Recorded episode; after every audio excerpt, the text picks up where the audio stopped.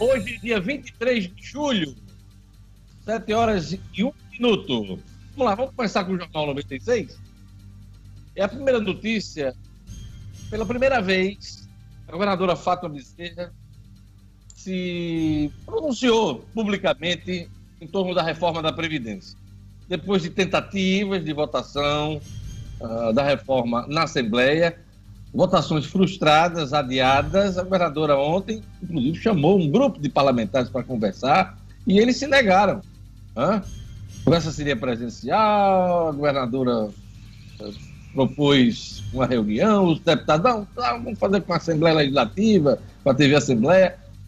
Enfim, essa reunião não aconteceu. Vamos chamar Marcos Alexandre. Bom dia, Marcos. Bom dia, Diógenes. Bom dia aos amigos e ouvintes do Jornal 96. Depois de quatro tentativas de votar a reforma da Previdência na Assembleia, a governadora ontem fez dois acenos. Um para os próprios deputados de oposição. Né? Ela fez esse convite realmente para que os deputados pudessem debater e apresentar suas condições para votar e tentar chegar a um acordo. E o segundo aceno foi numa entrevista coletiva em que ela tratou também do assunto. É, reforma da Previdência continua na pauta, continua travada e continua tema aqui do Jornal 96 daqui a pouco. Beleza, daqui a pouquinho o Marcos vai trazer mais detalhes sobre essa reunião da governadora, esse, esse pronunciamento dela pela primeira vez, em formato de entrevista coletiva, daqui a pouquinho. Olha, há uma perspectiva de reabertura dos shoppings com ar-condicionados fechados na próxima semana. Quem vai trazer esse assunto para a gente é o Luciano Kleiber. Bom dia, Luciano. Bom dia, Diógenes. Bom dia aos amigos, bom dia aos nossos ouvintes. Pois é, pelo planejamento inicial, Diógenes, os shoppings com ar-condicionado, eles iriam retomar as atividades no dia 5 de agosto, ou seja, teríamos a próxima semana e ainda a outra para que isso acontecesse. Porém, os shoppings encaminharam é, um pedido formal ao prefeito Álvaro Dias para que ele antecipe essa abertura em uma semana, possibilitando que já na próxima terça-feira eles pudessem abrir. Isso ainda está para ser decidido, daqui a pouquinho a gente traz mais detalhes. Atividades religiosas, cultos, missas podem ser retomadas a partir do dia 29. Isso já está definido entre os governos e a Arquidiocese Natal, claro, também os representantes de outras religiões. Gerlane Lima. Bom, bom dia, dia, bom dia, Diógenes, aos nossos ouvintes, também aos amigos aqui do Jornal 96. Pois é, Diógenes, até o dia 29, o governo vai publicar uma portaria no Diário Oficial do Estado tratando da regulamentação da realização de cultos presenciais em locais abertos, sem o uso de ar-condicionado para um público de até 100 pessoas, o que amplia a publicação anterior. Daqui a pouquinho eu trago mais detalhes sobre esse assunto. É isso aí, dia 23 de julho, hein?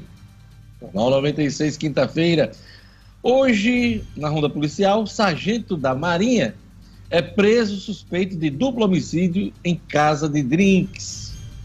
Daqui a pouquinho o Jackson traz os detalhes no Jornal 96. Futebol, ABC jogou mal, perdeu para o CSA e deu adeus aí a classificação, se despedindo aí da Copa do Nordeste. Edmo Sinadino, bom dia.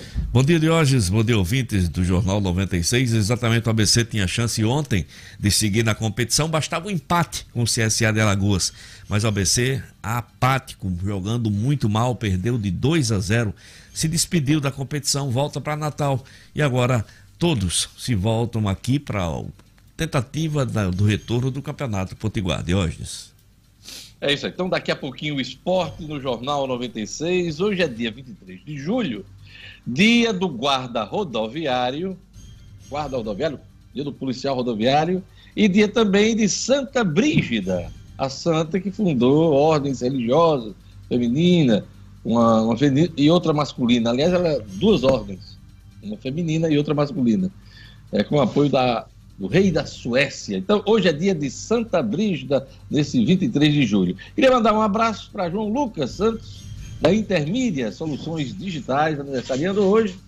Aquele abraço, João Lucas. E um abraço também para a jornalista Valéria Freitas, que também está aniversariando hoje. Se você quiser mandar sua mensagem, participar, mandar alguma informação, pois é, Pode participar pelo telefone do ouvinte e também pelo WhatsApp do ouvinte. Jorge Fernando, bom dia. Bom dia, Diógenes. Bom dia, você, ouvinte da 96 FM. Se você quiser participar, como o Diógenes acabou de falar, a gente reforça o convite para você. Manda sua mensagem para a gente, 99210 9696. Esse é o WhatsApp. Ou, se preferir, pode ligar também aqui no 4005 9696. Uma ótima quinta-feira para todo mundo. É isso aí, salve Jorge. Vamos lá. Agora vamos para mais destaques da edição de hoje.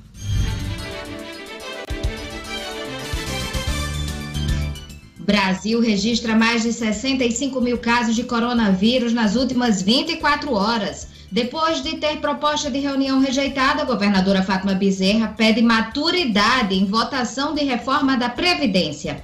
Shoppings fechados apelam à Prefeitura de Natal e podem abrir uma semana antes do previsto na capital. Atividades religiosas presenciais serão retomadas no próximo dia 29.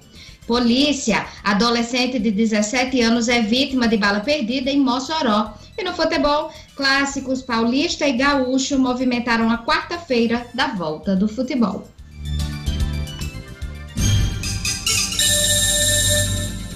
Sete horas e sete minutos. Vamos às manchetes dos jornais nesta quinta-feira, dia 23 de julho. Vamos começar pelos jornais locais, os que circulam aqui em Natal. O Agora RN traz a manchete principal. Delivery em supermercados triplica em Natal. Executivos ligados a aplicativos de entrega e empresários do setor dos supermercados avaliam que o sistema de delivery já é uma tendência considerável e reversível e faz crescer a importância uh, dessa função do separador de pedidos. Empresa do setor calcula que o modelo tem aumentado por volta de 4% da fatia de vendas das lojas físicas em Natal. Luciano, eu já observei fazendo minhas compras, a chegada de um funcionário com a pranchetazinha, anotando e separando alguns produtos numa clara imagem desta tendência que toma conta dos supermercados de Natal, Luciano. Uma tendência de hoje, nisso que deve ser um dos grandes hábitos que foram adquiridos, dos novos hábitos que foram adquiridos e popularizados na pandemia, essa questão do uso maior do, do serviço de delivery. E os supermercados realmente aderiram. A plataforma Rap, por exemplo, que é a que melhor trabalha hoje com a questão dos supermercados, ela já conseguiu do Nordestão, que é a nossa maior rede de supermercados aqui no Rio Grande do Norte, a destinação em algumas lojas, em três lojas específicas, de caixas exclusivos para os funcionários da RAP. Então, quer dizer, aqueles funcionários, você faz seu pedido, cara anota a pranchetinha, faz isso que você disse, vai lá na, na prateleira, recolhe, e ele tem um caixa exclusivo exatamente para agilizar eh, o atendimento a quem está em casa. É bom lembrar que esse tipo de compra já ocorre há mais de 10 anos em países como o Japão, ah, na China, países asiáticos que têm é, centros de tecnologia avançados, né? Esse tipo de compra. Tem gente que no Japão compra no metrô. Desce do metrô, tem um painel lá supermercado da preferência dele e ele sai escolhendo os produtos. Antes de chegar em casa, o camarada recebe os produtos. Esse tipo de compra também já é uma tendência em São Paulo, já há algum tempo. Algumas redes de supermercados, se eu não me engano, o Pão de Açúcar faz isso há muito tempo já, essas compras, né? a pessoa pode fazer via, via internet, via aplicativo. E é bom que a gente avance também nisso, porque não deixa de ser uma comodidade, né, Luciano Gleiber? É uma comodidade hoje, mas gente, eu acho, eu tenho um palpite que aqui no Rio Grande do Norte, no Brasil de uma maneira geral, a tendência é que isso leve um pouco mais de tempo para, por exemplo, para ocupar mais da metade da população. E explico por quê. A gente ainda tem aquele hábito de transformar a ida ao supermercado em algo prazeroso. Eu falo por mim, acho que até por você também. A gente tem aquele hábito de ir no sábado pela manhã ir ali, conferir, olhar o produto, ver uma novidade. Então, a compra do brasileiro de supermercado, ela tende a não ser algo tão mecânico quanto que pressupõe essa aquisição via é, aplicativos. É, eu tenho dois momentos, né, de sentimento. Gosto de ir ao supermercado, fazer as compras, colocar no carrinho, encher o carrinho. Agora, na hora de pagar Luciano Kleber, baixa um. Baixa o astral. Mas aí, se lançarem um aplicativo que entregue que a gente não paga, aí esse vai fazer sucesso. Marcão é o primeiro a aderir. Eu chego às vezes com um carrinho grande, aí depois sai separando as besteirinhas e tal. vamos lá, vamos voltar aqui para as manchetes dos jornais. Agora, a gente tá com a capa bonita, tem aqui uma, uma, uma, uma ilustração, né? Uma parada de ônibus. Próxima parada, greve. Trabalhadores do Sistema de Transporte Público Natal planeja retomar greve da categoria a partir da próxima semana. Em junho, ao longo de duas semanas, o movimento grevista afetou milhares de pessoas na capital Potiguar. Potiguar. A Fátima faz apelo para que deputados aprovem a reforma da Previdência Estadual. Marcos Alexandre, assunto daqui a pouquinho de Marcos no Jornal 96. Tribuna do Norte destaca aqui: shoppings com ar-condicionado devem reabrir dia 28 em Natal. Adeus, Copa do Nordeste. Alvinegro jogou mal e perdeu por 2 a 0 ontem para o CSA eh, na Bahia. O jogo aconteceu na Bahia, no CT Praia do Forte. E o ABC está ali eliminado da Copa do Nordeste. Também é destaque aqui no Tribuna do Norte, Fátima diz que sem Previdência, Rio Grande do Norte, valerão as regras federais. É o que diz a governadora Fátima Bezerra, numa coletiva que a gente vai detalhar daqui a pouquinho no Jornal 96. Olha, o Globo traz aqui na sua manchete principal: ninguém aqui está para descumprir a lei diz a ministra sobre a Amazônia, a principal manchete do Globo hoje, hein? Para titular da Agricultura, país pode aumentar a produção sem mexer na floresta. Ela vem dizendo isso em todas as declarações, à imprensa, nas reuniões que tem participado com outros ministros, reunião inclusive com o vice-presidente da República, Milton Mourão, que cuida do Conselho da Amazônia. Esse é o discurso único da, da ministra é, Tereza Cristina, que é, um, é tida como um excelente ministra, hein? Pelos setores da economia e principalmente do agronegócio. Destaque também aqui do Globo, o setor de serviços alerta Guedes de que imposto pode triplicar. Se eu não me engano, o Luciano Kleber falou isso aqui ontem, aqui, na, na análise dele. O ministro da Economia, Paulo Guedes, reuniu-se com representantes do setor de serviços, o mais prejudicado pela proposta do governo de unificar PIS, COFINS com a alíquota de 12%. Os empresários alertaram que o imposto pode triplicar para esse setor com a mudança e querem a desoneração da folha salarial antes de qualquer novo aumento de imposto. Bate com o que você disse ontem aqui no Jornal 96, Luciano Coelho.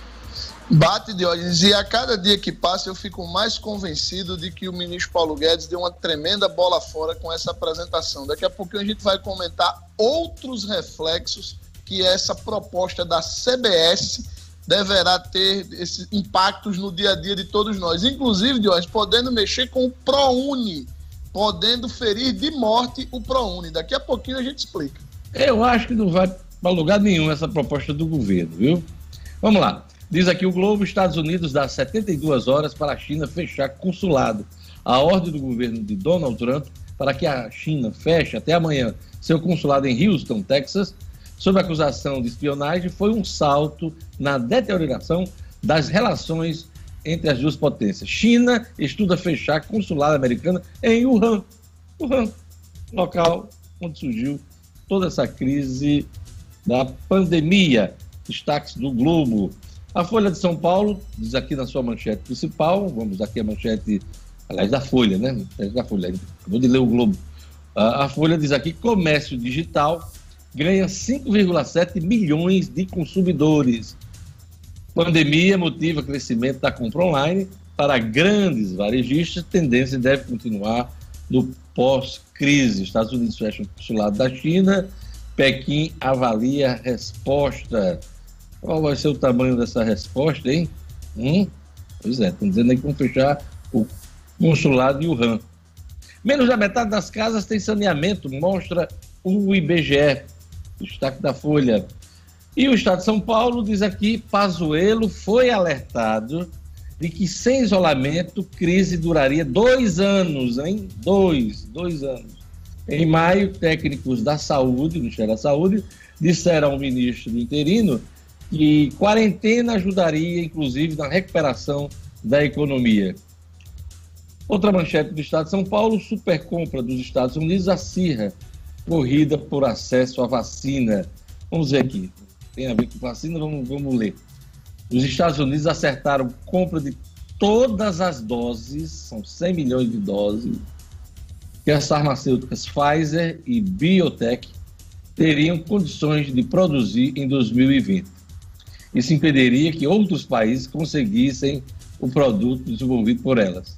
Donald Trump acirra, assim, a corrida global pela, pelo imunizante e aumenta o temor de que países pobres sejam os últimos a receber proteção. Olha aí, tá vendo? Ontem eu estava aqui dizendo, a gente falando sobre questão de vacina, é, quando essa vacina estiver disponível, né, para o público, primeiro os ricos, segundo os ricos, terceiro os ricos, quarto os ricos, os ricos, quinto também os ricos, e aí lá pra, pela sexta etapa, vamos começar a comprar a vacina para os países pobres. Né? É mais ou menos isso aqui que está na manchete hoje aqui do Estadão, viu? Pois é, os americanos, aquela coisa, América para os americanos, né? O lema está aqui. É isso. Corrida total. Quem tiver mais dinheiro, quem tiver mais recursos, é que vai prevalecer nessa guerra. Vai ser uma guerra para imunizar toda essa, toda essa gente.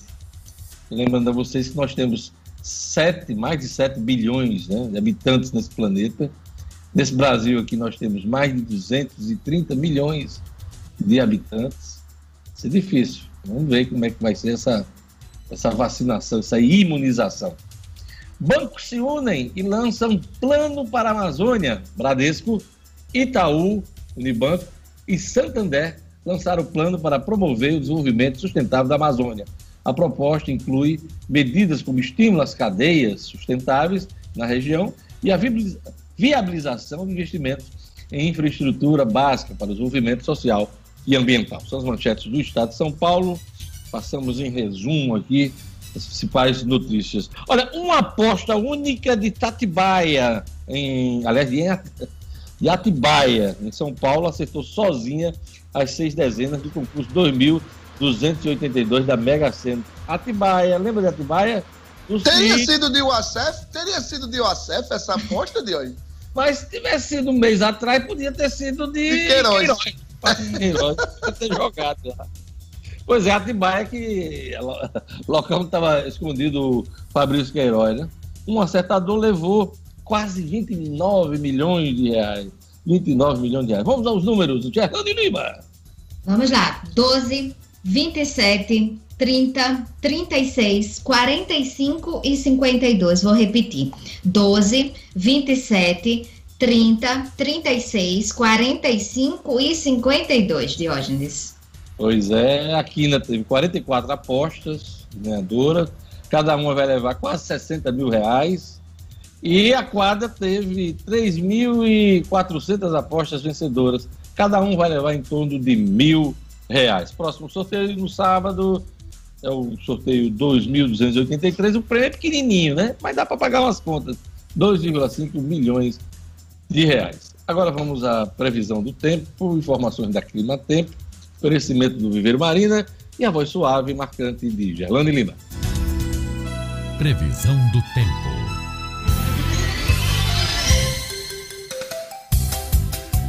Em Natal, a quinta-feira de sol com aumento de nuvens, agora pela manhã e possibilidade de chuvas rápidas, mas tem diminuição de nuvens à tarde. A temperatura mínima é de 21 e a máxima de 30 graus. Em Parelhas, a quinta-feira de sol e tempo abafado. Pancadas de chuvas rápidas em todos os períodos. A mínima fica nos 22 e a máxima chega aos 32 graus. Em Florânia, Florânia, a previsão é de sol entre nuvens. A mínima é de 23 e a máxima de 33 graus. E em Caicó, quinta-feira de sol com algumas nuvens, mas não chove. Mínima de 21 e máxima de 33 graus.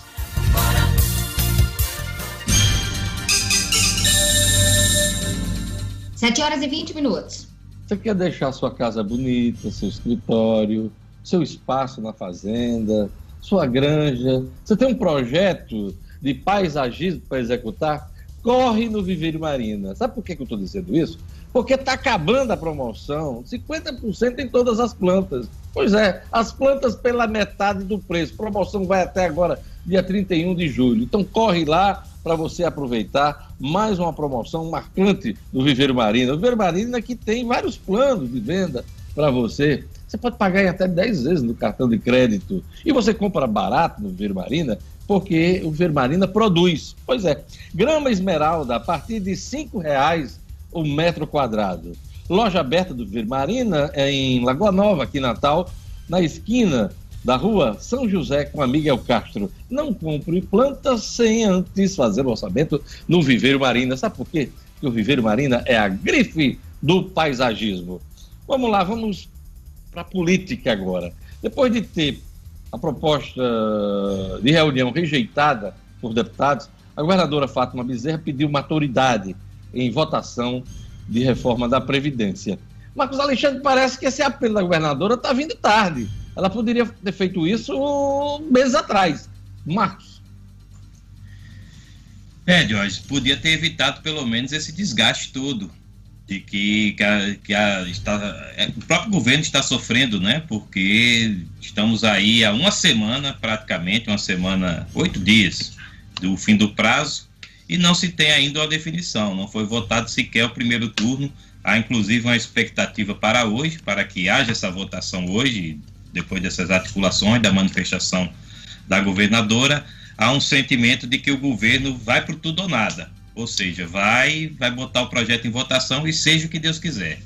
Se for rejeitado, o projeto, né, que é uma proposta de emenda constitucional, só pode ser reapresentado no ano que vem. E aí há uma tese de que o governo aplicaria automaticamente a, a, as regras federais, as regras que estão aprovadas para o Plano Nacional.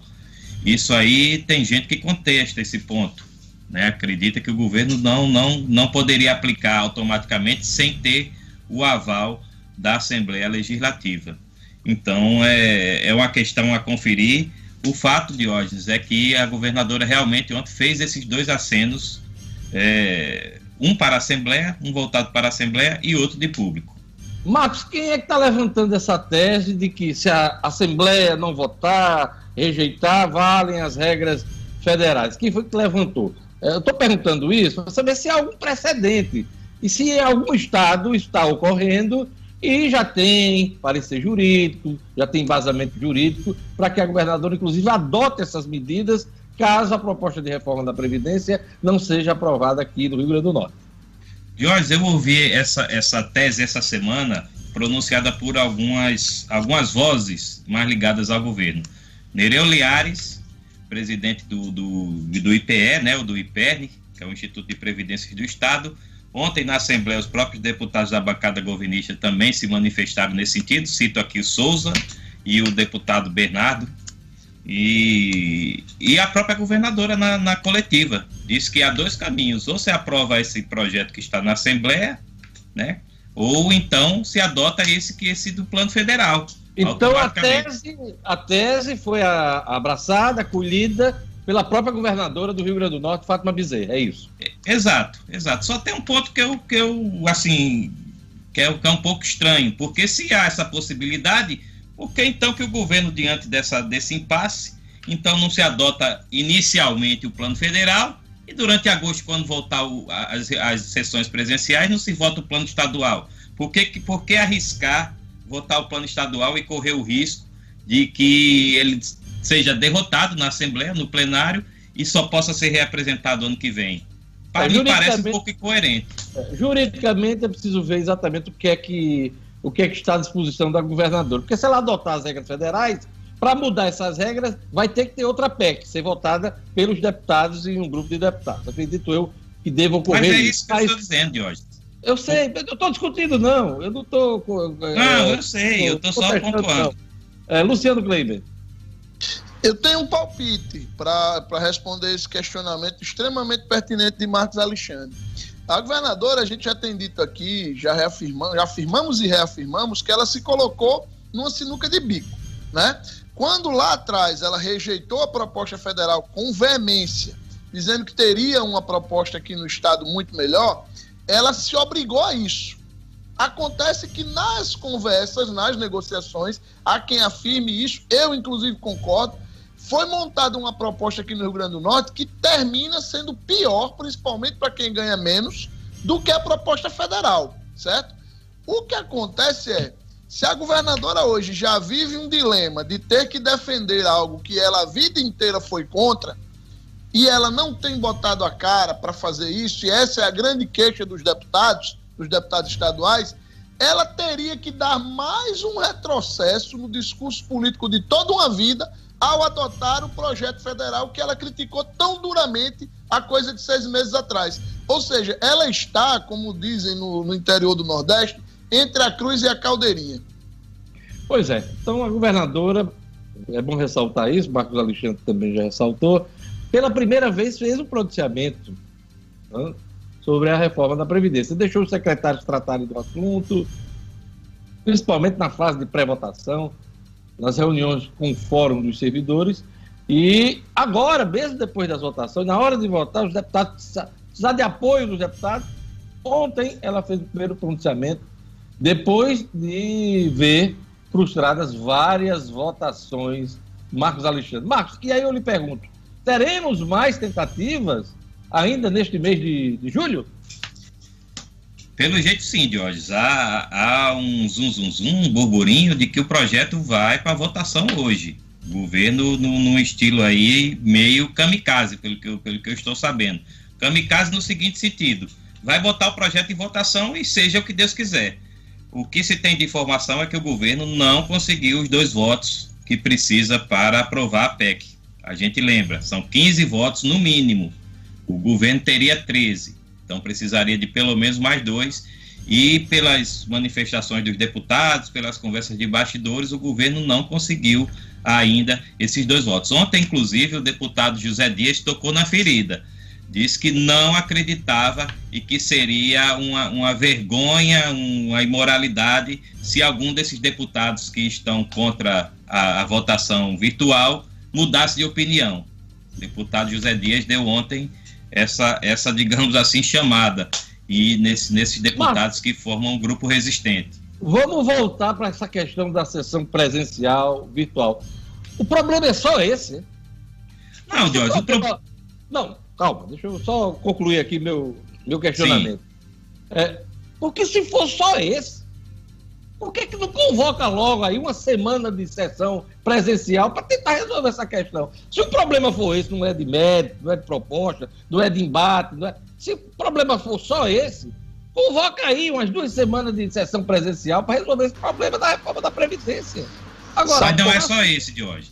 Está se correndo o risco, rapaz, de criar um problema jurídico, impasse de transferências constitucionais. O Estado já está quebrado já está com problema de folha de pagamento em atraso. Não tem dinheiro para fechar o ano. Não se sabe se vai pagar 13 terceiro esse ano. Isso já está aí na palavra dos, dos secretários da área econômica. E vai se criar mais um problema, mais um impasse, mais um nó jurídico e econômico. É isso que fica na cabeça de quem está acompanhando essa questão e tendo acesso às informações, Marcos Alexandre. Exato, mas o problema não é só assim o fato de ser uma sessão presencial ou uma sessão virtual. O que os deputados de oposição, principalmente, estão alegando, e tem alguns deputados governistas também, é que a sessão virtual tolhe o debate, não permite que a, os, os, sindicatos participem, os representantes dos servidores, a sociedade, possam colocar sua, as suas posições. E com a sessão virtual, é, o, o governo votaria a toque de caixa, meio que impondo o projeto que ele quer e que, para alguns deputados, esse projeto não é o ideal. Então, é, é enfim, a visão é de que a, a sessão virtual prejudica o debate. Pelo né, que eu entendo de sessão presencial, de votação de matérias, PEC ou qualquer projeto da Assembleia Legislativa ou em qualquer parlamento, só quem vai ter palavra é o, é o deputado. Então, o sindicato não vai falar na hora. Não vai falar na hora, mas faz aquele corpo a corpo com o deputado na entrada ah, da Assembleia, faz o protesto. Eu eu tô aqui focado é na votação. A votação, só quem vai participar da votação são os deputados. Só Sim. eles vão falar, claro, vão levar o discurso das categorias, claro, vão se encontrar nos corredores com os parlamentares, mas na hora do, como se diz no interior, do pega para capar, quem vai, quem vai votar é o parlamentar. É ele que vai se manifestar, é ele que vai botar a cara lá e, e, o, e o dedo lá no voto. É, Jorge, aí tem dois aspectos a se considerar, né? Assim, de, de imediato. O primeiro, o primeiro é o seguinte: é, com essa com uma, uma sessão presencial, aumenta realmente um pouco a pressão. Né? E, e, e, a e o segundo aspecto é que em sessões presenciais, a gente já viu isso inúmeras vezes, aqui na Assembleia, no Congresso Nacional, muitas vezes as posições mudam. Alguém apresenta um documento, um dado de última hora, um, um argumento novo, e às vezes as posições mudam, inclusive até para melhorar alguns projetos.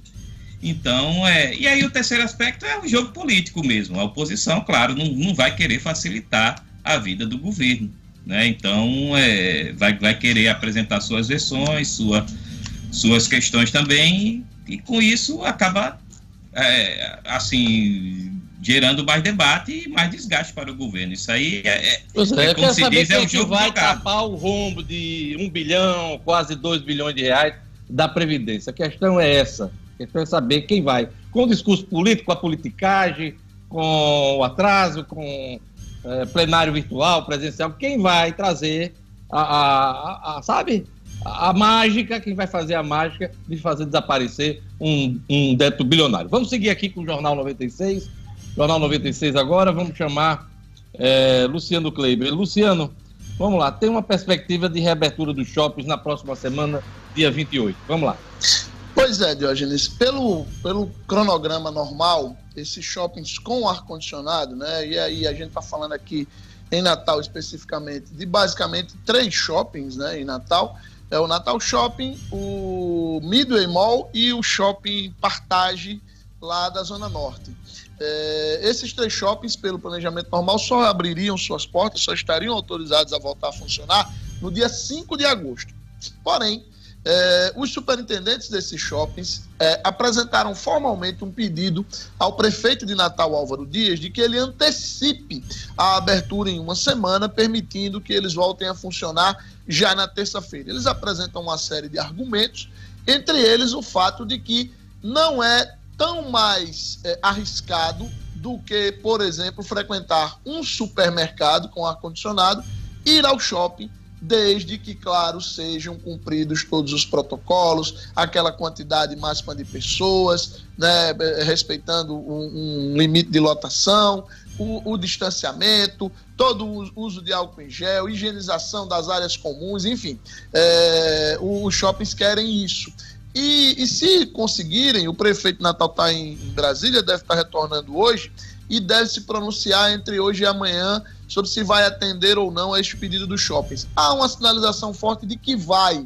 É, tanto que os shoppings já começaram a enviar internamente comunicados aos seus lojistas, dizendo que estejam preparados, que houve esse pleito e tal, para que eles possam não, não, não sejam pegos de surpresa com essa antecipação em uma semana. Caso seja realmente é, realizada essa retomada dos shoppings na terça-feira em Natal, ela irá coincidir, Diógenes, com a retomada dos bares, né? Que estão previstos para retomar na semana que vem. Ou seja, as praças de alimentação desses shoppings também já poderiam voltar a funcionar com a venda de bebida alcoólica, é, assim como os bares da capital. A expectativa é positiva em relação a isso. Beleza, Luciano, vamos aguardar o retorno do prefeito, Álvaro Dias, para dar essa resposta aos shoppings que têm ar-condicionado, né? Uh, o sistema fechado. Olha, eu queria mandar um abraço para o Palhaço Guajiru, mãe dele, dona Maricó, completando aí uh, aniversário, né? Completando um ano de vida. E ele está pedindo aqui os parabéns para a mãe dele. Um abraço, Gerson Leandro, Ítalo Martins, turma bacana acompanhando o Jornal 96 pelo YouTube. Um abraço também para Carlos Henrique, um abraço também para Júnior Lima, essa turma bacana acompanhando o Jornal 96. Olha, as atividades religiosas presenciais serão retomadas no próximo dia 29. Gerlane. É, Diógenes, essa medida foi confirmada durante uma videoconferência que foi realizada ontem, com a participação, inclusive, de representantes de instituições religiosas. Então, até o dia 29, o governo vai publicar a portaria no Diário Oficial do Estado, tratando dessa regulamentação da realização de cultos presenciais em locais abertos, sem o uso do ar-condicionado. E o público deve ser limitado até 100 pessoas, o que amplia a publicação anterior, que estabeleceu o funcionamento de igrejas, templos e espaços religiosos, além de estabelecimentos similares, conforme as recomendações sanitárias, porque o acesso aos templos para orações individuais com distanciamento mínimo entre os frequentadores para evitar aglomerações já era permitido, Diógenes, durante à videoconferência ontem, o secretário-chefe do Gabinete Civil, Raimundo Alves, destacou que só em uma segunda fase será possível pensar em um público superior a 100 pessoas, mas limitado a uma pessoa a cada 5 metros quadrados. Então, ele disse que a cada semana é feita uma avaliação da pandemia aqui no estado com o comitê para tomada de decisões. Então, só em uma segunda fase esse público superior a 100 pode ser levado em consideração. Para atender ao público que é considerado de risco, né, do grupo de risco, seja pela faixa etária ou com alguma comorbidade, a Arquidiocese de Natal disse que as missas continuarão sendo transmitidas pela internet em diversas paróquias do estado. Diógenes. Olha, o sistema Fê Comércio trabalha para cuidar da nossa marca mais val valiosa, hein? O Rio Grande do Norte. Ações de apoio por todo o estado valorizam a vida, a sociedade e a economia do Rio Grande do Norte. Cerca de 10 mil refeições prontas, distribuídas gratuitamente, num total de quase 5 toneladas de alimento. A FEComércio preparou também toda a estrutura do Hotel Escola, Senac Barreira Roxa, para receber os profissionais de saúde que convivem com pessoas de risco ou que tenham algum familiar com suspeita do vírus. Mais 6 mil vagas em cursos gratuitos para preparar o comércio, serviço e o turismo do Rio Grande do Norte para a retomada das atividades. São ações importantes desenvolvidas pela FEComércio nesse momento. Para saber mais, acesse fecomérciorn.com.br barra cuidando do RN. vou repetir, fecomérciorn.com.br barra cuidando do RN. E saiba mais. Sistema Fecomércio, cuidando da marca mais valiosa, é, da nossa marca mais valiosa, o Rio Grande do Norte. Vamos para a nossa ronda policial, vamos chamar o, o Jackson Damasceno. Sargento da Marinha é preso suspeito de duplo homicídio em casa de Drinks. Polícia, com Jackson Damasceno. O da massa. Oferecimento. Ótica Ideal. Compre seus óculos escuros ou de grau das melhores marcas em até 10 vezes no cartão. Temos convênios com empresas e associações. Facilitamos seu exame oftalmológico. Ótica Ideal. Nosso ideal é fazer você feliz. Edifício Barão do Rio Branco 5. Telefone 3201 6797. Sigam também nossas redes sociais. Bom dia aos meus colegas do Jornal 96, bom dia a todos que nos ouvem. Olha, a prisão do sargento reformado da Marinha, Marcelo Ronaldo da Silva Gomes, de 38 anos, foi um trabalho em conjunto com a DHPP daqui, a Polinter, que é a Polícia Interestadual, e a Polícia Civil de Sergipe, porque ele estava em Aracaju. Ele é suspeito de ter assassinado Alisson Anderson de Alencar e Júlio César Salles de Nunes em 3 de junho deste ano em um bar na zona sul de Natal, no San Vale, na verdade uma casa de drinks.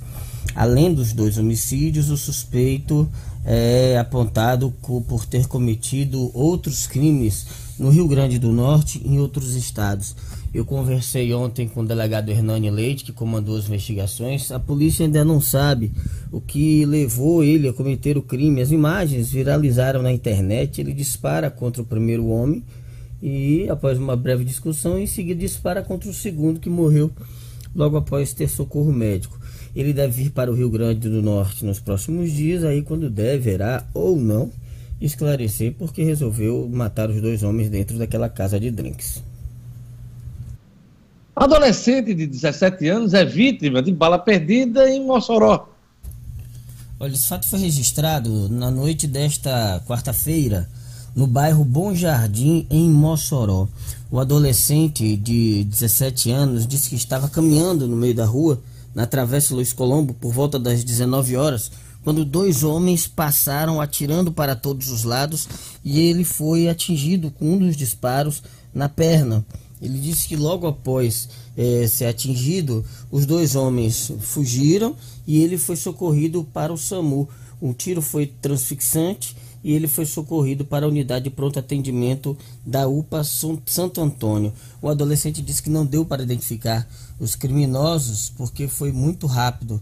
Ele simplesmente ouviu os disparos e depois o impacto em uma das pernas e imediatamente pediu socorro. Uh, aparentemente ele não corre risco de morrer. Está sendo atendido é, no, no, Hospital Regional Tarcísio Maia e as informações de que ele passa bem. Apesar disso, um grande susto.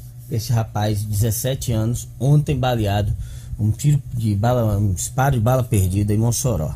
São as informações desta quinta-feira. A gente volta amanhã. A todos um grande abraço, um lindo dia e até lá. Jornal 96. 7 horas e 41 minutos. Olha, visita às instalações da empresa Brasil de Comunicação EBC, o ministro das Comunicações, Fábio Faria, falou sobre o que acredita que será um dos assuntos mais discutidos de 2021, a tecnologia 5G. Segundo o Fábio Faria, o 5G vai trazer a realidade da telemedicina, veículos autônomos, cirurgia à distância. Vai mudar a vida do cidadão, não apenas com a velocidade de download. O impacto na economia será muito forte. Vários investimentos de fora virão para o Brasil, declarou eh, o ministro Fábio Faria aos jornalistas da EBC, Empresa Brasileira de Comunicação. E segundo ele, esse assunto vai ser tratado para valer em 2021. Nada do que, já, que a gente já não sabe, né, Luciano Gleiber? Pois é, nada do que a gente já não sabe. É, a grande expectativa é saber se aqui no Brasil nós vamos fazer como é, os Estados Unidos e como alguns países da Europa já começam a sinalizar, de banir a tecnologia chinesa desse pacote aí, Diógenes. Esse, essa é a grande é, é, expectativa, é a grande dúvida, e principalmente também se conseguiremos acelerar a ponto, por exemplo, de já termos essa tecnologia funcionando a todo vapor ainda no primeiro semestre do ano que vem em nosso país. Com relação à presença dos chineses, Luciano, parece que já está claro que este governo vai seguir as orientações do governo de Donald Trump. Só se o cenário mudar no caso da eleição, por exemplo, de Joe Biden, que é o, uh, o presidente democrata, uh, mudando o presidente, você muda também a política de entendimento e de relação, uma relação que está muito ruim hoje entre os Estados Unidos e a China, essa relação mudar no ano que vem. Aí você abre a possibilidade de uma pressão menor nesse aspecto. Mas esse governo, é, o governo Bolsonaro, já sinaliza de que não quer conversa com os chineses no que diz respeito ao 5G. Pois é, Diógenes, isso, isso que você falou é perfeito. É, pode estar tá, a primeira possibilidade de mudança, existe realmente essa, essa indicação do governo Bolsonaro, a primeira possibilidade de mudança é uma eventual eleição do Biden lá nos Estados Unidos, mas há também um outro componente aí nesse tabuleiro, Diógenes, que é a pressão de alguns players do mercado, principalmente, por exemplo, a Claro, né, que é do americano, o Slim, né, o, o, mexicano, mexicano, né? O mexicano Slim, que tem aí uma relação muito próxima com a Huawei e eles estão fazendo uma pressão sobre o Brasil para que adotem essa tecnologia que na avaliação deles é mais barata e mais operacional. Pois é, é daqui a pouco eu trago os, os participantes de uma pressão que já está começando a ser feita em relação ao governo norte-americano para que separe Jair Bolsonaro dos interesses econômicos do Brasil em caso de eleição de Biden. Daqui a pouquinho eu trago uh, os detalhes de empresas aqui do Brasil que já estão fazendo essa embaixada, vamos dizer assim, econômica, para evitar é, que essa coisa seja contaminada na eleição de Biden. Marcos Alexandre. Jorge, nessa questão do 5G, eu vou dar meu pitaco. Os Estados Unidos já levaram. Se até o Reino Unido sucumbiu à pressão dos americanos, não é o Brasil, com todo respeito, que vai resistir. Não, mas é, é como eu lhe digo, Marcos, isso hoje, né? Mas numa mudança de governo nos Estados Unidos, com Joe Biden eleito no final do ano, você pode mudar também as relações entre Estados Unidos e China. E o que esse cenário que existe hoje, eu acho que pode mudar no ano que vem, guardada, claro, as discussões em torno de segurança dos sistemas, né? Então, Mas é um, o que eu... É, um... é Jorge, é, é, que eu enxergo essa questão mais como uma guerra econômica do que política. Então, se for é, Joe Biden ou, ou Donald Trump, os americanos vão querer fazer valer as regras, a tecnologia e a grana, a receita para eles. Então, acho que eles Perfeito. vão pressionar o Brasil de todo jeito. Perfeito. Vamos lá. Então, aquele recado do Luciano Kleiber para estímulo das compras locais. Pois é, agora chegou a hora de falar de uma rede genuinamente potiguar que está se espalhando pelo Nordeste.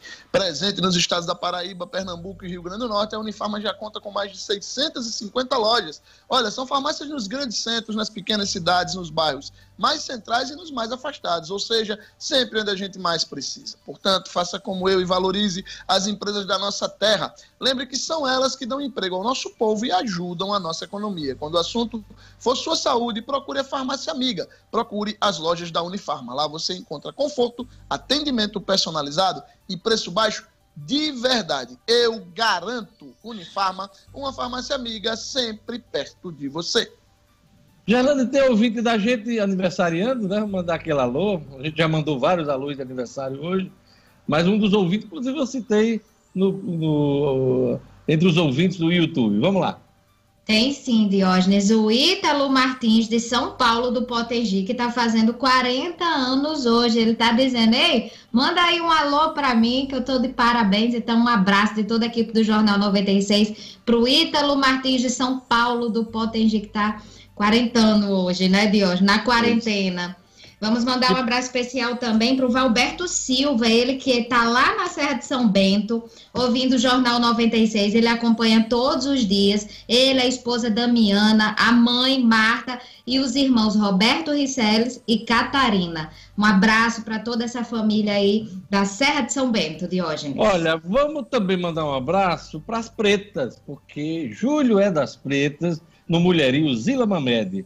Essa programação começa hoje, dia 23, e segue até o dia 25. Gerlane Lima, marcada aí para discutir é, várias políticas em torno das mulheres e também, claro, das mulheres pretas.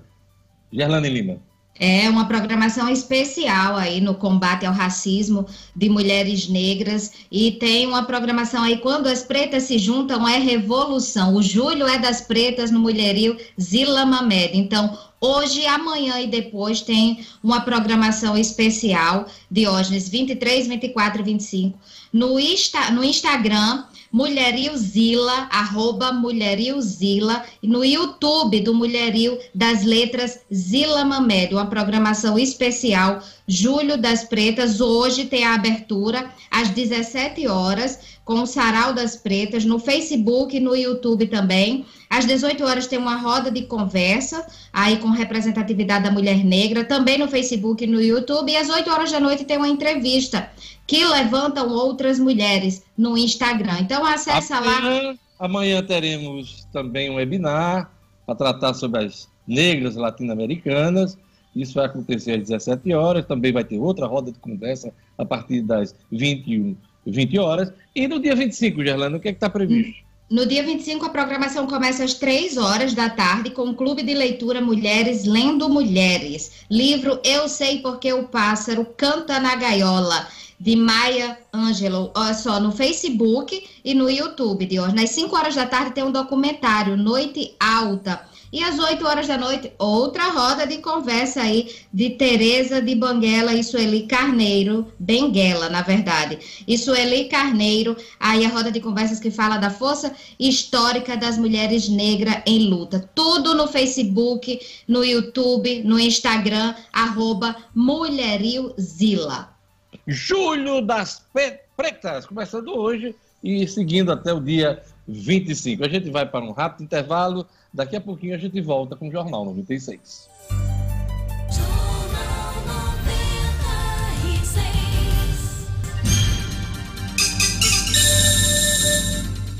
Sete horas e 51 minutos. A BC jogou mal, perdeu para o CSA e se despediu da Copa do Nordeste. As informações com Edmo Cinedino. Esportes com Edmo Cinedino. Pois é, Diógenes, o ABC ontem entrou em campo lá no Centro Desportivo da Praia do Forte, um estádio construído para a Copa do Mundo, e perdeu para o CSA de Alagoas de 2 a 0. Bastava um empate, um empatezinho teria dado a classificação ABC. Mas a equipe alvinegra, comandada pelo técnico de A, durante o dia teve a má notícia da, da, do jogador Jailson, que testou positivo para a Covid-19, ficou fora da partida, Jailson, importante jogador. É, mas o ABC fez uma péssima partida. Tomou um gol muito cedo, ficou absolutamente prisioneiro do esquema de jogo do CSA. CSA de Alagoas tirou proveito do maior tempo de treinamento, mais de 40 dias que já treinava. Um time forte que vai disputar a Série D, mas o ABC perdeu também por sua incompetência, por sua falta de garra, por sua falta de vontade. O primeiro tempo 2 a 0 para o CSA. No segundo tempo, apesar de todas as modificações, cinco modificações que o técnico Francisco Diá realizou, o panorama não mudou. O ABC pouco ofendeu a defesa do time Alve Azulino das Alagoas. Com esse resultado, 2 a 0, o CSA não tinha mais chance de classificação só o ABC. Com esse resultado de hoje, o ABC ficou fora. A Copa do Nordeste ontem definiu as quartas de final. De hoje nós tivemos os resultados da rodada, da rodada última de classificação. Fortaleza 3 a 1 no América, Esporte 1, Confiança 1. Esse jogo classificou o Esporte. ABC 0, CSA 2, CRB 0, Ceará 2, Bahia 4 a 1 no Náutico, teve gol do Rodriguinho. Botafogo 1 a 0 no 1 a 1 com a vitória da Bahia e River da, do Piauí 0, Santa Cruz 1. Os classificados: Bahia, Fortaleza, Botafogo e Esporte no grupo A. No grupo B, Confiança, Ceará, Vitória e Santa Cruz. Nas quartas de final, nós teremos sábado os jogos: Fortaleza e Esporte, Ceará e Vitória, Confiança e Santa Cruz, Bahia e Botafogo. Esses são os jogos do sábado das quartas de final da Copa do Nordeste. Para ABC América de hoje, só resta agora a preparação visando o nosso Campeonato Potiguar, que tem data de possibilidade de volta em meados desse mês vindouro, mês de agosto. Cidadino, ontem foi uma quarta-feira marcada por muitos clássicos em São Paulo e também no futebol gaúcho, né? Exato. Vamos começar pelos clássicos em São Paulo. Pelo clássico em São Paulo de hoje. O derby ontem foi é, sem público, mas muito quente como sempre. O Palmeiras fez uma partida melhor, superior ao Corinthians, mas a vitória foi do Timão. 1 a 0 gol de Gil de cabeça, o goleiro Cássio no segundo tempo foi o grande nome. A situação do Corinthians melhorou pra, em termos de classificação de hoje, mas significa dizer o seguinte, que basta o Guarani vencer hoje o Botafogo de Ribeirão Preto, mas o jogo é mando do Botafogo, o Corinthians está fora da segunda fase da competição. Os resultados de ontem no Paulista, nós tivemos Ituano 0 a 0 com a Ferroviária, Ponte Preta 2 a 0 no Novo Horizontino, Santos e Santo André empataram de 1 a 1 e o Corinthians venceu o Palmeiras de 1 a 0. A situação dos grupos de hoje no grupo A, Santos e Ponte Preta, Oeste e a... o Santos é o líder do A com 16 pontos, os outros três, Ponte Oeste e Água Santa, têm 10 pontos. No grupo B, o Santo André, boa, boa, boa, boa competição vem fazendo o Santo André é o líder, com 20, o Palmeiras é o segundo. No grupo C, São Paulo e Mirassol lidera. No grupo D, Bragantino, Guarani, Corinthians, esses três ainda têm chance. O Bragantino tem 17 na liderança. Só passam dois clubes é, de cada grupo para a segunda fase de hoje. A situação do Timão não é nada fácil. No Sul tivemos a vitória, aí os memes, né? Do novo do novo segue o, segue o novo normal novo normal da, da, torcida do Grêmio sobre os colorados.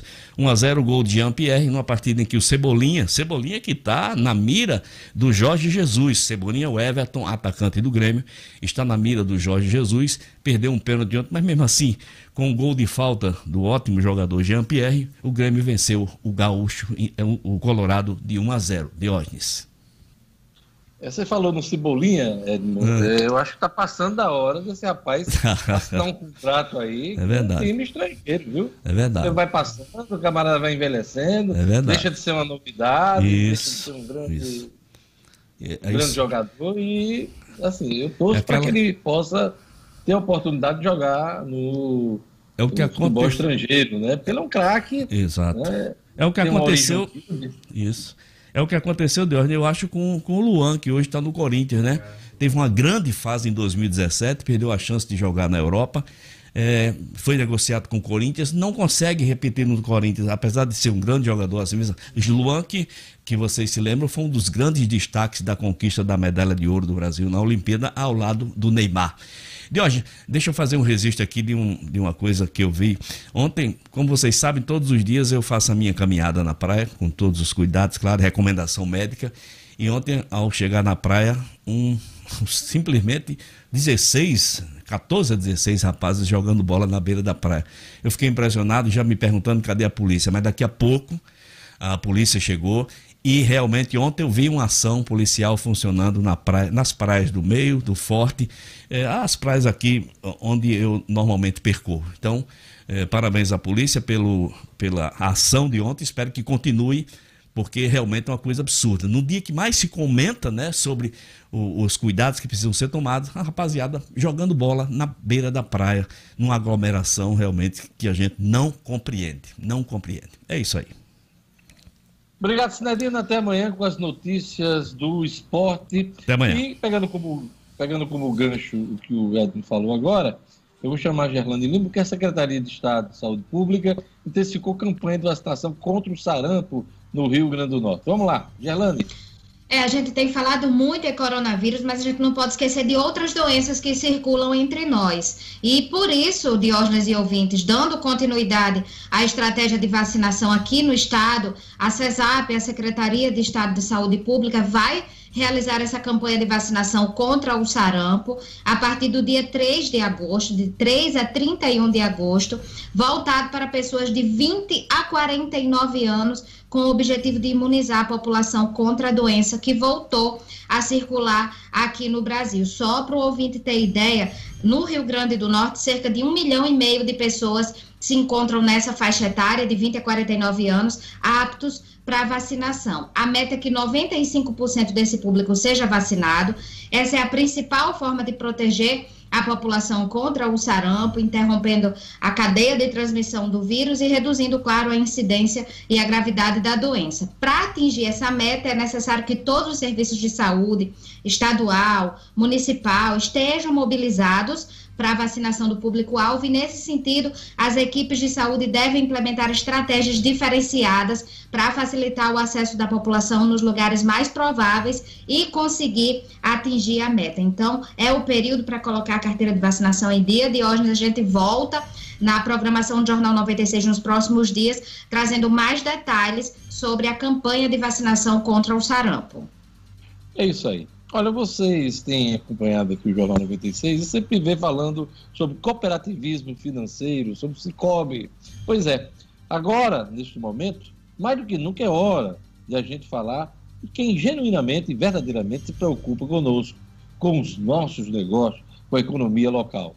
Quando você pensar em escolher é, qualquer produto financeiro, serviço, é, maquineta, boleto bancário, seguro, aplicações, não pense muito valorize e use o Cicobi como seu parceiro prioritário. Valorize quem valoriza o que é daqui. Na agência do Partage, nosso shopping, o gerente é Celiano, no Portugal Center é Denivaldo, no Centro de Convivência da UFRN ADEA e na mais nova agência do Cicobi, Nova Parnamirim, da Bel Cabral, você pode contar com o trabalho e a gerência de Galiza. Pois é, Cicobi, a gente não pode dar as mãos, mas podemos juntos fazer a diferença. Tá? Olha, a Câmara aprovou o repasse extra de recursos para estados e municípios. Marcos Alexandre. Um alento aí para os estados e municípios que estão, claro, buscando mais recursos né, no meio de toda essa crise e aí esse, esses recursos extras são de recomposição do, do fundo de participação, fundo de participação dos estados para os governos e do fundo de participação dos municípios para as prefeituras. E vão, vão pingar aí 6 bilhões, em torno de 6 bilhões de reais para todos os estados e municípios. E claro, uma parte vem aqui para o Rio Grande do Norte. Ainda não há um, número fechado, não foi calculado ainda, o projeto foi, foi aprovado ontem, mas é, esse, esse, essa recomposição já vem sendo feita desde abril. Né? O governo federal já repassou em torno aí de 10 bilhões de reais para estados e municípios, e esse prazo se expiraria este mês de julho. Né? O famoso 31 de julho também marcaria o encerramento. E com essa aprovação de ontem, a Câmara estendeu esse prazo até o final do ano, até dezembro, para que os municípios e, e os estados possam ter esse fluxo extra de recursos e de receitas para poder tocar suas ações, seus investimentos e suas obras. Setor de serviços reage já aponta prejuízo ao consumidor com proposta de unificação do PIS e COFINS. Essa proposta de unificação é, está na reforma tributária, começa a ser apresentada pelo governo federal. Luciano.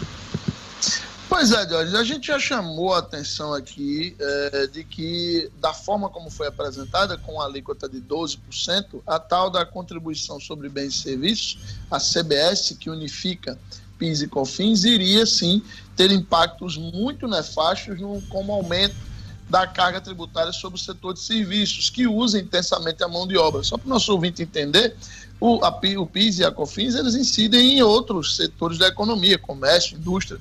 Só que são impostos que permitem que você se credite nas várias fases de produção. Então, a indústria, quando ela adquire um produto para manufaturar, para vender, ela vai se creditando do PIS e da COFINS que foram recolhidos sobre aquelas aquisições e no final ela termina tendo aí uma, uma tarifa média, um, um percentual médio de 3 a 3,5%, por exemplo, no caso da, do PIS e da COFINS.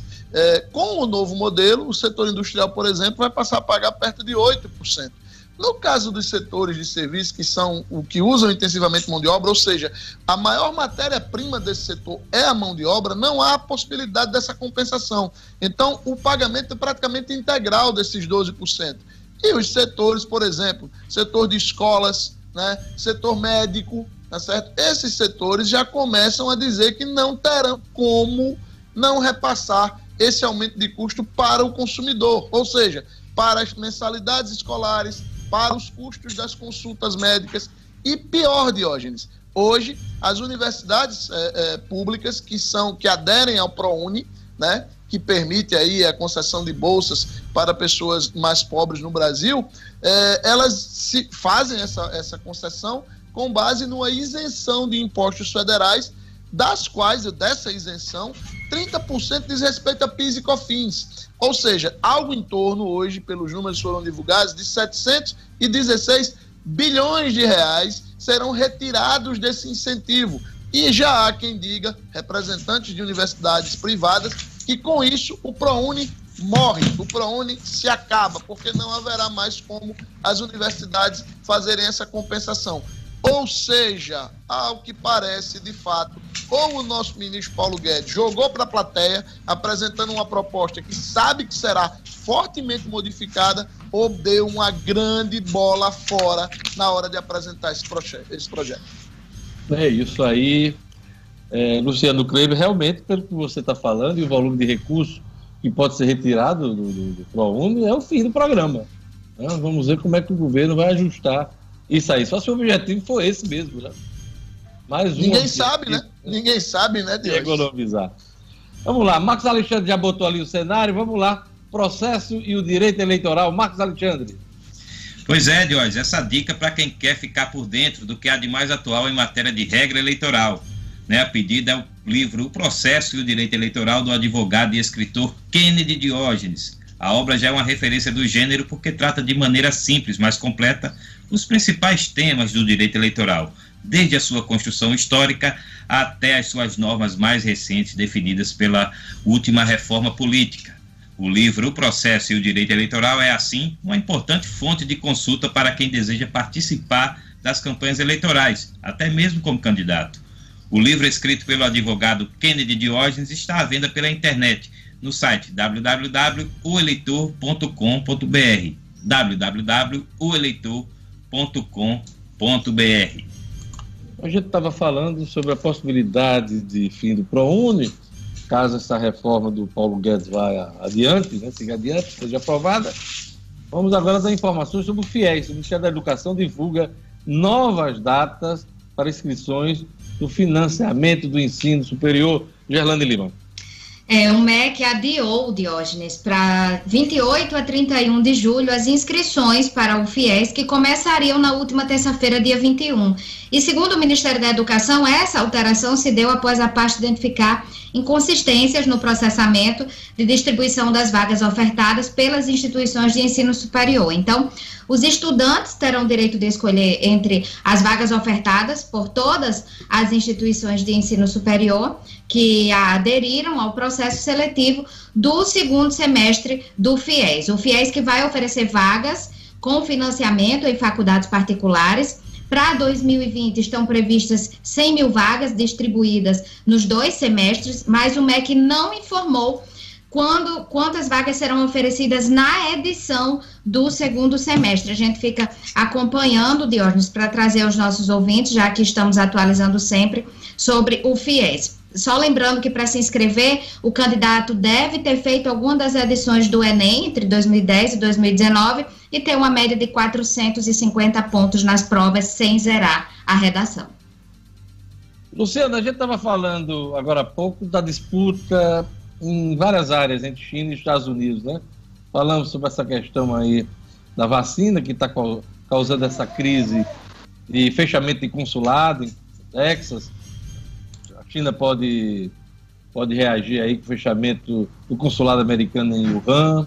Falamos também no 5G, mas tem uma outra briga é, sino-norte-americana, se é que podemos chamar assim, né? A China lançou hoje uh, um espaçonave que vai orbitar o planeta Marte em fevereiro de, do ano que vem. A primeira missão desse tipo realizada pelo gigante asiático. Então, a, a conquista de Marte uh, entra aí no radar dos chineses, né? Uh, essa briga espacial, que no passado foi travada pelos norte-americanos e os russos, agora tem um ator de peso, né? O chinês ele tem hoje tecnologia, ele hoje tem condições econômicas de entrar nessa disputa, Luciano Play. Pois é, Dionis, a gente fica vendo aí, cada passo que a China dá parece ser uma disputa eterna com os Estados Unidos pela hegemonia mundial, né? Em todas as áreas, seja na tecnologia, seja no poderio econômico, enfim. E, e aí, isso a gente não sabe até que ponto isso pode trazer coisas boas e até que ponto pode trazer coisas ruins. Não quer demais lembrar que a corrida espacial ela trouxe grandes avanços para a ciência é, no mundo inteiro, né? A corrida espacial lá dos anos 60 e 70. É, mas aí, em que, em que termos se dará essa busca aí pelo planeta Marte? Será que eles, é, esses termos se darão de maneira mais civilizada? Ou um ou outro vai partir para a ignorância? É isso que a gente precisa acompanhar. É, eu pergunto a Gerlane Lima, Gerlane, você teria coragem de fazer parte de uma tripulação para, enfim, povoar Marte? Eu queria saber até que você mais. Não, Diógenes. Se der para fazer, menino, lá se faz lá, menino, também, né? Você fazer ficar nublado do, do apesar, planeta. Apesar de querer fugir muito dessa realidade que a gente vive, mas não teria, não. E você, e você? Eu não, eu acho que tá, tá bom por aqui, né? Tá bom, né? velho pra uma história dessa. Marcos Alexandre, com, com esses seus cabelos brancos, você teria condições de ir nessa missão para povoar Marte? Teria sim, Jorge, na hora. Pô, vamos, vamos nessa. É um desbravador, tá vendo? Um desbravador. Rapaz, é... Mas Mônica vai, né? Mônica vai, né? Claro, tem que ser. Não, aí é, é, essa condição que você citou de fazer menino tem que é condição sine qua non. Não pode Mas, faltar, Marcão, não. e se tiver umas marcianas lá? Não, eu, eu levo minha terráquea mesmo. Quando você chegar lá, Marcos Alexandre. Melhor não arriscar. As marcianas não, mas você disse que já está na tripulação. Vem quando não. Aí você chega lá. Não, as, sim. As marcianas com aquela roupinha de havaiana, né? Não, chegarei acompanhado já da minha terráquea. E você, Luciano Kleber, você vai também? Não, eu, eu, eu dispenso. Eu, eu não tenho esse espírito desbravador de Marcos Alexandre. Notem quem falou nas marcianas, notem. Planeta Vermelho, América. Não, não é, tô fora, tô fora. Eu, eu, eu, eu, Marte é muito perto do Sol, Diógenes, eu não gosto não. Eu prefiro ficar na Terra mesmo. Muito perto do Sol. é mesmo, é mesmo. Vamos lá. Olha, é isso aí. Então, hoje teve um lançamento aí da, da, da aeronave chinesa. chinesa. O que é que temos mais aqui no nosso radar? Diga aí vocês. Alguma coisa? Tudo ok. Polícia e MP fazem operação contra suspeita de desvios na saúde nas gestões de Paz e Crivella. Velho Rio de Janeiro, sempre com é, investigações em curso, né? Ou terra pródiga para investigações. É, pois é, tá Diógenes. Distrito Federal tá tem aqui, ó. Outra operação, aquele Aguinaldo Queiroz, que era do PT, lá do, do Distrito Federal. Outra operação envolvendo aí é, investigações na área da saúde, de novo. A área de saúde lá no Rio, a área de saúde no Distrito Federal, no caso aqui na gestão Agnello Queiroz. De triste gestão hein, do Distrito Federal e para a imagem do Partido dos Trabalhadores no Centro-Oeste. Né? Vamos agora aos números da Covid do Rio Grande do Norte, no Brasil e no mundo. Após recorde de 65 mil casos em 24 horas, o Brasil vai a 2,2 milhões de infectados. Tem aumentado muito o número de infectados aqui no Brasil. Gerlane Lima. É, Diógenes, o Brasil teve esse novo recorde aí, 65.339 casos de Covid registrados em 24 horas, isso de terça para quarta-feira, é o que mostra o consórcio de veículos de imprensa e o número de casos totaliza aí 2.231.871 brasileiros com o novo coronavírus. Em relação ao número de óbitos, o país registrou 1.293 mortes pela Covid-19 também nas últimas 24 horas, chegando ao total de 82.890 óbitos. Aqui, no Rio Grande do Norte, Diógenes, eh, se registra a marca de 45.184 casos confirmados desde o início da pandemia, e além disso, o estado soma 1.636 mortes durante este período. O aumento nas últimas 24 horas foi de 917 novos casos confirmados e de 15 novos óbitos. Claro que 15 óbitos é um número considerável, mas se compararmos aos boletins anteriores, percebe-se a redução no número de mortes. No mundo, são 15 milhões 398 mil 312 casos confirmados, com 630.748 óbitos. Olha, o G1 está trazendo aqui uma lista das músicas mais tocadas no Spotify nesse primeiro semestre, né? Semestre marcado pela pandemia. Eu estava dando uma olhada aqui na, nos hits, né? Rapaz, não tem nenhum que eu tenha curtido, viu? Eu vou aqui, pode ser que vocês tenham curtido aí, né? Então, em primeiro lugar, primeiríssimo lugar, Liberdade Provisória, do Henrique Juliano. Vocês curtiram também? A gente fez amor. Gustavo Lima, embaixador aí, ó. segundo lugar. Gerlande, você nem se manifesta. Vamos lá. Não é? Na raba, toma tampão. Que é isso? Não, na raba, toma tapão. É a terceira música mais ouvida aqui. Pelo nome dá, já dá para ver que é uma música muito poética. Dá para é perceber, imaginar que a letra é fantástica. Confesso a você que eu nunca ouvi falar. Tô ficando velho mesmo, eu não acompanho mais. Aí a acompanho quarta, o relator. A quarta música, Braba, Luísa Sonza. Também no. Desce pro play. Do MC Isaac e Anitta. Anitta! Olha aí, Anitta aí. Ah, se descesse. Desce, desce pro play. Hum, Marcos Alexandre. Marcos a Alexandre música. Tá com... Ei, música tá. Ei, é, Luciano, Marcos Alexandre tá se comprometendo hoje com o Martin e desce e com a Anitta. A. É, essa, música, essa questão. Eu, eu, já. Os maldosos, se eu fosse uma pessoa maldosa, coisa que eu não que sou. Não é, poder... Que não é, que não é. Não sou. Se eu, se eu fosse. É. Se eu fosse, eu já poderia dizer que o que ele quer mesmo é levar a Anitta pra Marte. É, é, tem uma conexão. Conexão tem, tem, tem, tem. Mas eu só diria isso se eu fosse maldoso. Tem, tem, tem, tem. Aí a, a, o próximo sucesso, Don't, Don't Start Now do Alipa, ouvi falar também. Tudo ok, Tiaguinho. Para mim não tá ok pelo. E Sour Candy, da Lady Gaga.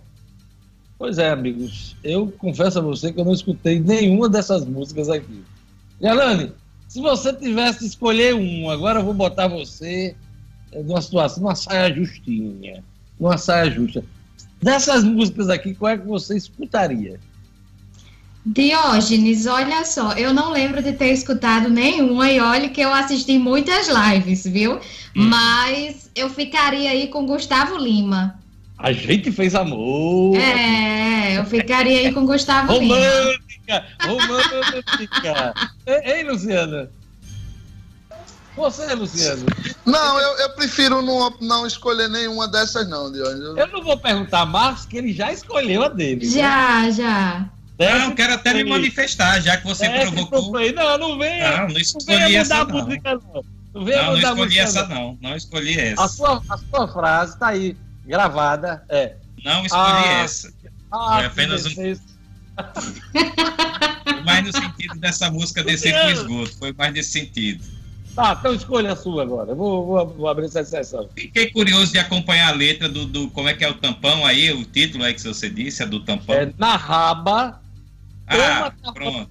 A raba. Essa daí, essa daí. Essa daí eu vou, vou pesquisar. Perceberam a conexão? Anitta e Narraba, tal, e Mar. Meninos, se preservem. Mas o tapão sobrou pra Mônica.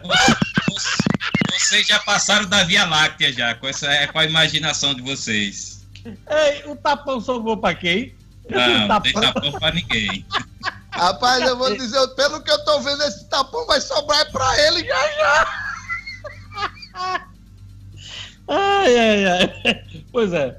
Vamos lá, todo mundo na tela, vamos encerrar o Jornal 96. Vem aí, Padre Francisco Fernandes com Fé na Vida. Luciano, seu destaque da edição de hoje do Jornal 96.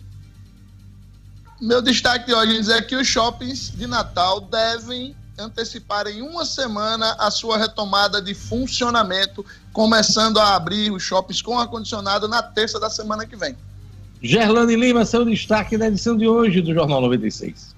O destaque de hoje vai para as atividades religiosas presenciais que serão retomadas a partir do próximo dia 29.